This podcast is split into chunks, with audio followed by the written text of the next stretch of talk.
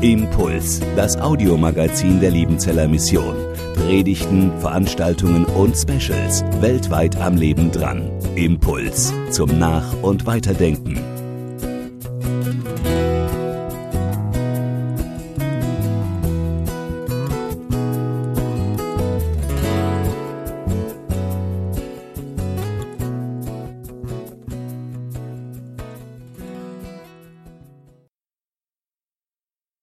Dieser Gott, der Wunder tut, er möchte jetzt zu uns reden durch sein Wort und möchte gerne vor der Predigt noch kurz beten.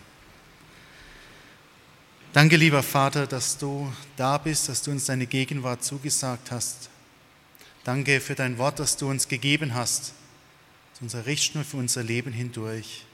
Und danke, dass du zu uns reden möchtest. Amen. Liebe Gemeinde, ich habe heute Morgen einen Strohhalm mitgebracht. Ich hoffe, man kann es auch von hinten einigermaßen erkennen. Bitte verzeihen Sie mir, er ist aus Plastik, aber ich habe jetzt in meinem Jungscher-Koffer auf die Schnelle heute Morgen nichts anderes gefunden. So ein Strohhalm hat ja so eine viele Funktionen. Ich tue das gern als mal in der Jungschar oder bei der Arbeit mit Kindern einsetzen. Man kann Spiele damit machen.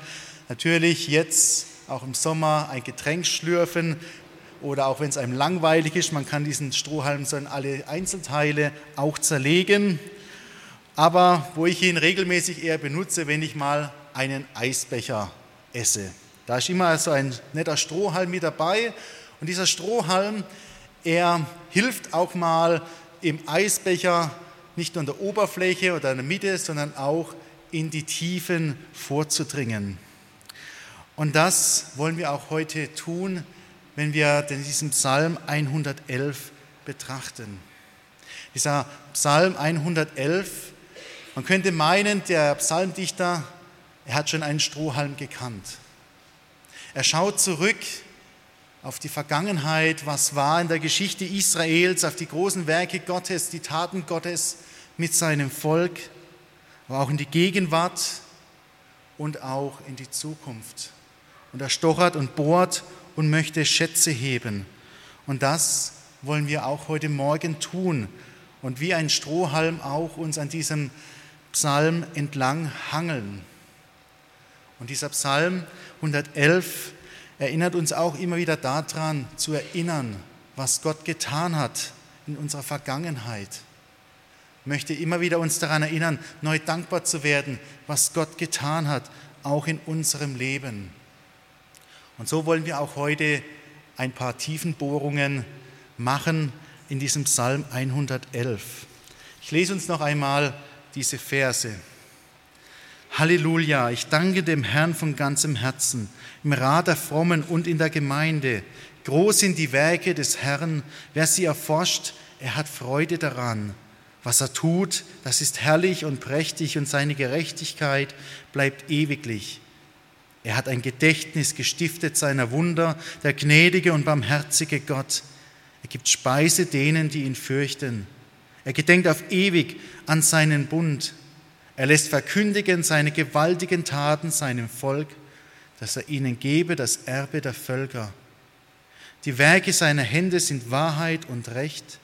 Alle seine Ordnungen sind beständig. Sie stehen fest für immer und ewig. Sie sind geschaffen, wahrhaftig und recht. Er sandte Erlösung seinem Volk und gebot, was sein Bund ewig bleiben soll. Heilig und hehr ist sein Name, der, die Furcht des Herrn ist der Weisheit Anfang. Wahrhaftig klug sind alle, die nach, danach tun. Sein Lob bleibt ewiglich. Drei Tiefenbohrungen wollen wir heute Morgen miteinander tun. Ein, wir haben es uns heute Morgen aufgeteilt. Die erste Bohrung, die mache ich, dann kommt es Sascha und die dritte Bohrung wiederum werde ich dann wieder tun. Und zwischen den einzelnen Teilen der Predigt, da wollen wir aber auch das nochmal praktisch tun, Gott loben und Verse aus dem Lied Komm und lobe den Herrn miteinander singen. Dieser Strohhalm, er sieht eher lang und dünn aus. Auch der Psalm, wenn man ihn jetzt in der hebräischen Bibel anschauen würde, er ist eher dünn, in der Regel aus drei Worten, manchmal nur zwei oder ausnahmsweise vier in einer einzigen Zeile und nicht mehr. Die Anfangsbuchstaben dieses Psalms, sie ergeben, das ist ein beliebtes Stilmittel in den Psalmen, äh, das hebräische Alphabet nacheinander. Da hat sich ein Mensch ganz schön viel Mühe gemacht. Und es sieht so aus, als ob der Psalmbeter hier einer Sache so richtig auf den Grund gehen wollte, Buchstabe für Buchstabe, und möchte auch eine Hilfe geben, daran zu erinnern, was Gott alles auch getan hat. Und wenn ich diesen Psalm mit meinen Worten zusammenfassen darf, dann geht es doch darum, der Psalmdichter, er bohrt sich mit seinem Strohhalm, mit seinem Lied in die Geschichte seines Volkes und hebt Schätze. Das wollen wir auch miteinander tun. Ein erstes, Gott loben für seine Taten. Der Psalm, er beginnt mit einem Lob Gottes, einem Lob, das überschwänglich ist. Aber warum tut er das? Überschwang der Gefühle? Nein. Er beschreibt die Werke Gottes. Was er tut, das ist herrlich und prächtig und seine Gerechtigkeit bleibt ewiglich. Gottes Werke sind groß, sie sind markant, sie sind auffällig, herausragend. Und der Psalmdichter denkt ja bestimmt an die Schöpfung zurück. Auch die Pracht der Könige dieser Welt reiche nicht aus, diese Pracht Gottes auch annähernd nur zu beschreiben. Schauen wir in die Natur hinein dann in die Bergen und am Meer schauen wir irgendwelche Dokumentationen über das Weltall an, dann werden wir erfüllt mit Ehrfurcht vor dieser Größe und Majestät Gottes. Gott hat all dies geschaffen. Und wie klein eigentlich sind wir Menschen dadurch. Aber auch gerade im Winzigen zeigt sich diese Größe Gottes. Untersuchen wir ein Blatt draußen nur eines ganz simplen Baumes wie viel würden wir da entdecken an Struktur, an Gedachtem, dass es funktioniert? Herrlich und prächtige Dinge. Wir sehen auch, dass Gott alles richtig tut. Er tut nie etwas Fragwürdiges. Er fällt nie unter dem Standard. Er setzt vielmehr den Standard. Und diese Werke Gottes, sie sind nachforschungswert. Prächtiger als alle Dinge der Natur ist diese Pracht Gottes, die wir in der Bibel sehen. Dieser unendlich große Gott wird hier beschrieben, wie er sich für uns Menschen einsetzt, wie er sich selbst klein macht, wie er da ist, wenn wir ihn brauchen. Und der Psalmdichter sucht und entdeckt auch diese großen Taten Gottes für sein Volk. Hier sucht und entdeckt er die Werke Gottes, die sein Volk und seinen Glauben begründen. In der gebotenen Kürze von nur drei Worten je Zeile erzählt er von der Speisung der Menschen in der Wüste. Er erzählt von der wunderbaren Befreiung Israels aus Ägypten, von der Gottesbegegnung am Sinai, von den zehn Geboten, die Gott Israel anvertraut hat. Und er erzählt vom Einzug ins gelobte Land und der Treue Gottes über viele, viele Jahrhunderte hindurch. Erzählt also die Geschichte von Erwählung, Erlösung und Bewahrung. Wer das, so der Psalmdichter bedenkt, sich daran immer wieder erinnert, der genießt sein Leben in vollen Zügen. Der hat einen ganz besonderen Schatz für sein Leben gehoben. Und das Größte ist, dass sich eben dieser unendlich große Gott klein gemacht hat in der Person von Jesus Christus. Er hat für uns unsere größten Feinde besiegt, Sünde und Tod. Der allmächtige Sohn Gottes macht sich klein für uns. Und das ist großartig. Das ist nachforschungswert. Ich lade euch immer wieder auch dazu ein, in der Bibel nachzuforschen. Nachzuforschen nach diesem großen und großartigen Gott, ihm nachzugehen, ihm nachzuforschen. Aber forscht auch nach den Spuren Gottes in eurem Leben. Die Geschichte Israels, sie kennt viele Siege, aber sie kennt auch Zeiten der Niederlagen, der Rückschläge, da wo plötzlich das Volk Gottes ganz weit von diesem Gott entfernt war. Und trotzdem bleibt dieser Gott der Zuverlässige, der Treue. Und wie viel Grund haben wir, Gott zu loben, auch für seine Hilfe, für seine Gnade, für seine Barmherzigkeit in unserem eigenen Leben. Und ich denke, das ist wichtig, sich auch immer wieder daran zu erinnern, was Gott getan hat in meinem eigenen Leben und ihn darüber zu loben. Wir Menschen, wir vergessen so schnell das Gute, das Schlechte, das bleibt komischerweise oft in unserer Erinnerung. Aber das Gute vergessen wir. Deswegen braucht es auch immer wieder Zeiten der Erinnerung, Zeiten auch der Ermutigung. Gott loben für seine Taten, für das, was er im Leben getan hat, mit dem Strohhalm im übertragenen Sinne aufsaugen, was er getan hat. In der Geschichte, was er in Jesus für uns getan hat, was er im eigenen Leben getan hat. Das war der erste Schritt. Und jetzt stellen wir uns in diesem Bild vor, wir haben einen kräftigen Zug der wunderbaren Taten Gottes aus diesem Strohhalm genommen und wir wollen uns für das, was er uns Gutes getan hat, irgendwie bedanken, ihn loben. Wie machen wir das? Auf welche Arten können wir Gott loben? Was sagt unser Psalm da dazu? Drei Arten des Lobpreises habe ich für euch. Es sind nicht die einzigen drei, ganz sicher nicht, aber es sind drei, die in unserem Psalm stecken, die ich euch kurz vorstellen möchte und drei positive Nebenwirkungen von diesen Arten. Zunächst mal beginnt unser Psalm mit dem großen Aufruf, Halleluja, lobt Gott den Herrn, preist den Herrn. Und was wir in unseren deutschen Bibeln schwer erkennen können für das, wo in unseren Bibeln Preisen, Loben, Lobpreisen steht, hat, der, hat die hebräische Sprache sieben Begriffe dafür. Halal, daraus ist Halleluja abgeleitet, ist eines dieser Begriffe, eines dieser hebräischen Worte, das die Vorstellung von einer großen Feier transportiert. Mit lauten, überschwänglichem Jubelruf, mit Musik, mit Tanz, mit viel Freude. Das ist die Idee dabei. Lobt Gott den Herrn mit Musik, durch Lieder, denn die Psalmen selbst von ihrer Gattung her sind zunächst mal Lieder, Lieder, die komponiert wurden. Und wenn du selbst jemand bist, dem das liegt, es ist auch eine Idee, selbst Lieder für Gott zu komponieren, Loblieder, eigene zu schreiben. Singet dem Herrn ein neues Lied, wo du das verarbeitest, was Gott in deinem Leben getan hat.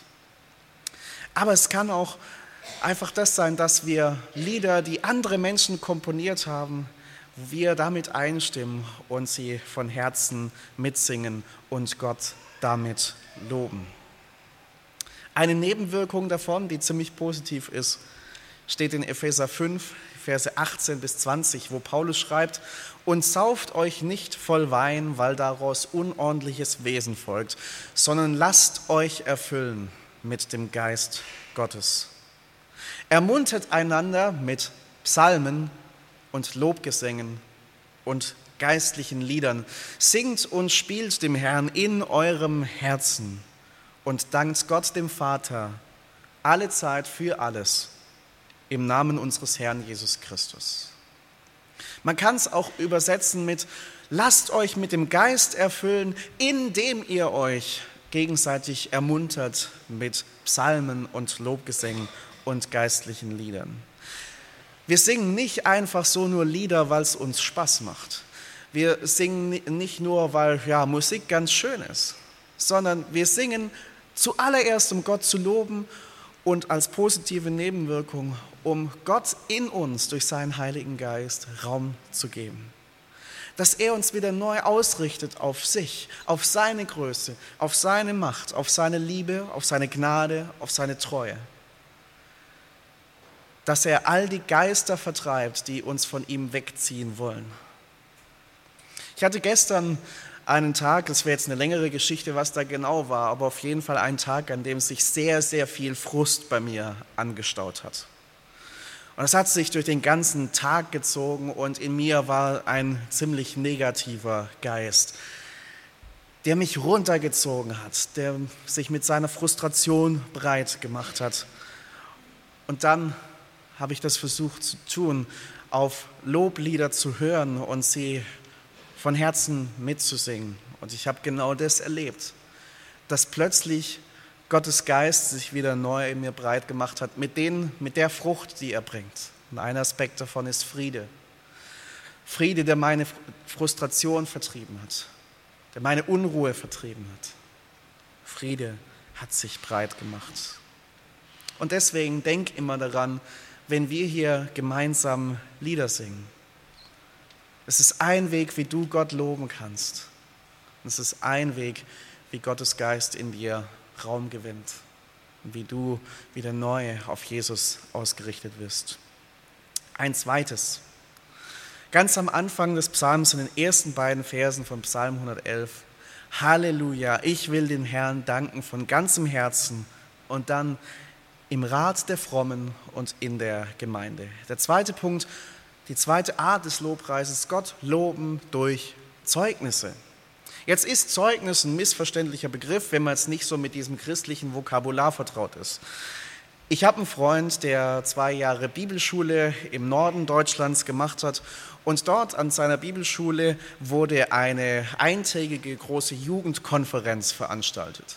Und es waren Journalisten da, die über dieses Event berichten wollten in einer regionalen Zeitung, was erstmal sehr gut ist. Und sie waren den Großteil des Tages da und sind dann etwas früher gegangen, haben dann auf dem Programmblatt ganz am Ende des Tages den Programmpunkt Zeugnisse gesehen. Und in diesem Bericht stand ganz am Ende, und zum Abschluss der Veranstaltungen wurden noch Zeugnisse verteilt. Schönes Missverständnis, wenn man nicht weiß, was genau damit gemeint ist. Zeugnisse in unserem christlichen Sinn, wir zeugen, wir bezeugen das, was Gott tut, was er in der Geschichte getan hat, was er für uns getan hat, in unserem Leben getan hat und immer wieder tut.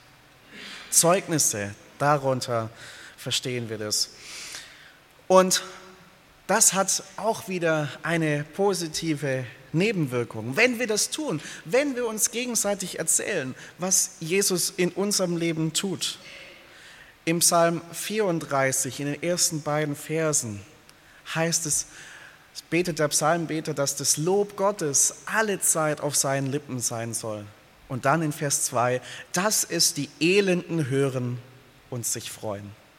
Das gilt für die Lieder, die wir singen und für die Zeugnisse, die wir erzählen. Du tust es zur Ehre Gottes, zum Lob Gottes, aber du tust es auch, um Menschen zu ermutigen, die dich hören und die vielleicht gerade nicht voll des Lobes sind, die es schwer haben, aber die vielleicht, indem du ihnen dieses Gotteslob zusingst oder zusagst in einem Zeugnis, neuen Mut fassen. Ich habe das oft genug erlebt als ich Student hier war und auch eine schwere Phase durchgemacht habe. Und als ich hier in diesem Saal saß bei einer Studentenveranstaltung, Lobpreis, ich konnte nicht singen. Ich habe kein Lob rausgekriegt. Aber es hat mir gut getan, dass da über 100 Studenten um mich herum waren, die mir zugesungen haben, dass Gott treu ist, die mir in Zeugnissen gesagt haben, dass er gut ist, dass er Liebe ist. Und deswegen meine Frage, erzählt ihr einander? Erzählt ihr euch in euren Hauskreisen, in euren Kleingruppen oder wenn ihr euch so einfach mal hier nach dem Gottesdienst trefft? Über was redet ihr? Wie die Predigt war, wie das Wetter ist, was der Prediger angehabt hat, wie die Musik war? Oder geht es darum, was hat mir Gott gezeigt? Wo hat er zu mir gesprochen? Was hat er in meinem Leben getan? Erzählen wir es einander. Gott wird dadurch gelobt und wir werden ermutigt. Und das letzte, Gott loben durch Gehorsam. Gott loben durch Gehorsam. Ganz am Ende, Psalm 111, Vers 10. Die Furcht des Herrn ist der Weisheit Anfang. Selig sind alle, die danach tun. Und dann sein Lob bleibt ewiglich. Die Verbindung, Gottes Willen zu tun und Lob, das ewig bleiben soll. Wir loben Gott dadurch, dass wir das tun, was er in seinem Wort sagt und uns danach richten. Und das hat die positive Nebenwirkung, was Jesus einmal in Johannes 10, Vers 10 sagt, ich bin gekommen, damit sie das Leben und volle Genüge haben. In dieses Leben, in dieses Leben im Überfluss findest du, wenn du dich nach dem richtest, was Gottes Wort sagt. Und deswegen, um es mit Römer 12 zu sagen, so ermahne ich euch nun, liebe Geschwister, angesichts der Barmherzigkeit Gottes, die er uns erwiesen hat, dass ihr eure Leiber hingebt als ein Opfer, das lebendig, heilig und Gott wohlgefällig ist. Das sei euer vernünftiger Gottesdienst. Drei Arten des Lobpreises. Gott loben durch Lieder, sing mit, es wird dich ausrichten auf Jesus, es wird andere ermutigen. Gott loben durch Zeugnisse. Erzählt einander, was Jesus in eurem Leben tut. Es wird unseren Glauben stärken und unserem Gott die Ehre geben. Und Gott loben durch Gehorsam, weil das ihn auch ehrt und weil das uns immer mehr in das Leben bringt, das Jesus für uns hat. Ein dritter Schluck aus dem Strohhalm? Wie beeinflusst das Lob Gottes meine Zukunft? Psalm heißt es, die Werke seiner Hände sind Wahrheit und Recht, alle seine Ordnungen sind beständig. Sie stehen fest für immer und ewig, sie sind geschaffen, wahrhaftig und recht. Er sandte Erlösung seinem Volk und gebot, dass sein Bund ewig bleiben soll. Ewig und her ist sein Name. Man kann sich auf Gottes Worte verlassen. Seine Werke, sie sind wahrhaftig und recht. Kein doppelter Boden, kein Haken bei der Sache. Es ist nicht wie bei vielen Werbesendungen, die unendlich viel versprechen, aber wenn es zum Kleingedruckten kommt, dann sieht plötzlich alles ganz anders aus. Aber gerade will uns vielleicht manchmal in dieser auf diese Sache uns der Gegenspieler Gottes, der Teufel, bringen. Davon überzeugen, dass Gott doch anders da handelt, als er verspricht, dass er am Ende doch eine Rechnung präsentiert. Aber glaubt das nicht. Glaubt es nie. Die Schlange, sie hatte Erfolg bei Adam und Eva und versuchte die Gebote Gottes damals in Frage zu stellen. Sollte Gott gesagt haben, es ging nicht gut aus für Adam und Eva damals. Nein, Gott ändert seine Worte und Werke nicht. Er ist nicht wankelmütig wie wir Menschen. Die Bibel, sie spricht zwar an manchen Stellen von der Reue Gottes, das ist aber nicht absolut zu verstehen. Das Handeln Gottes wird hier ein menschlicher Ausdruck gegeben, damit wir es besser verstehen. Gottes Ratschluss wird immer durchgesetzt und das ist eine wunderbare Eigenschaft Gottes. Wir Menschen können schwanken zwischen himmelhoch jauchzend und tief betrübt. Und mir geht es auch manchmal selber so. Und ich bin froh, dass ich eine Frau habe, die mir da immer wieder auch heraushilft. Das ist was Schönes, aber auch herausfordernd. Das, was Gott gestern betrübt hat, das wird ihn auch sicherlich heute betrüben. Er ist aber nicht wie die Standards unserer Gesellschaft, die sich immer wieder ändern. Er hat einen Standard und wird ihn nie ändern. Aber es ist auch ein Trost, ein Grund, Gott auch in Zukunft zu loben, auch ihn für die Zukunft zu vertrauen, weil Gott seinen Standard hat, wird er dich auch morgen nicht weniger lieben, als er es heute in diesem Momente tut. Das ist Gottes Charakter und das wird wiederum in seinen Werken wiedergespiegelt. Deshalb kann dieser Psalmist sagen, dass seine Werke in Treue und Gerechtigkeit aufgerichtet werden. Du kannst dich darauf verlassen, Gottes Werke, sie sind gut und vertrauenswürdig. Und an dieser Stelle fällt dem Psalmdichter noch einmal die Erlösung durch Gott beim Auszug aus Ägypten ein. Diese Erlösung steht auf einem ewigen Bund. Wahrscheinlich steht dieser Bund mit Abraham gemeint, aber auch diese Erlösung, dieser Bund sind nur ein Schatten von dem, was Gott in Jesus Christus getan hat, indem er mit uns Menschen einen neuen ewigen Bund geschlossen hat in Jesus Christus, der für alle gilt, die glauben. Auf diesem Hintergrund, dass Gottes Werke gewiss sind, das ist ein enormer Grund, Gott zu loben. egal was uns begegnet in unserem Leben, das bleibt. Dass wir einen Gott haben, der zu uns steht. Vielleicht bist du gerade in einer Umbruchsphase in deinem Leben. Es ist nahe der Sommer. Sommer ist immer so ein bisschen auch ein Umbruch in der Schule, für Schüler, für Studierende. Es geht ein Jahr weiter. Vielleicht aber auch beruflich steht eine Neuorientierung an. Wir als Gemeinde sind auch immer wieder herausgefordert, neue Wege zu gehen, Altes zurückzulassen, zu fragen, was dran ist, was Gott für uns bereitet hat und auch dann mutig voranzugehen. Gott, er geht mit uns. Das haben wir jetzt schon ein paar Mal auch hier gehört. Er hat in der Vergangenheit uns so wunderbar immer wieder geführt, auch wenn Niederlagen waren, auch wenn dunkle Täler da waren. Er ist der gleiche, sein Bund hält. Nimm daran Trost und Mut für die Zukunft. Und das ist auch ein Grund, Gott zu loben. Gott ist nicht gewöhnlich, er ist ein heiliger Gott. Das bewirkt Lob und Ehrfurcht für die, die seine Werke betrachten. Das ist auch der Beginn der Weisheit. Weisheit meint in der Bibel, dass jemand beginnt, nachdem er Gott kennengelernt hat, sein Leben nach diesem Willen Gottes auszurichten und zu ordnen. Das ist die Grundlage für gottgefälliges Leben. Lasst euren Sinn weniger mit vergänglichen Dingen gefüllt sein, sondern mit dem, was Gott gefällt. Lasst ihn voll Gott sein.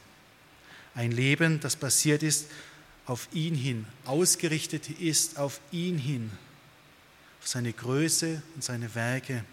Das hat Auswirkungen auf dein Leben.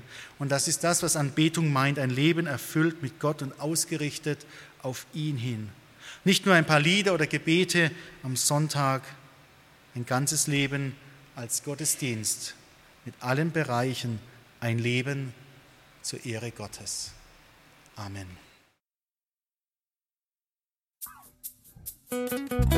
Impuls ist eine Produktion der Liebenzeller Mission. Haben Sie Fragen? Würden Sie gerne mehr wissen? Ausführliche Informationen und Kontaktadressen finden Sie im Internet unter www.liebenzell.org. Die Liebenzeller Mission produziert ebenfalls das Fernsehmagazin Weltweit am Leben dran. Informationen zur Sendung und zum Empfang gibt es unter www.weltweit-magazin.de.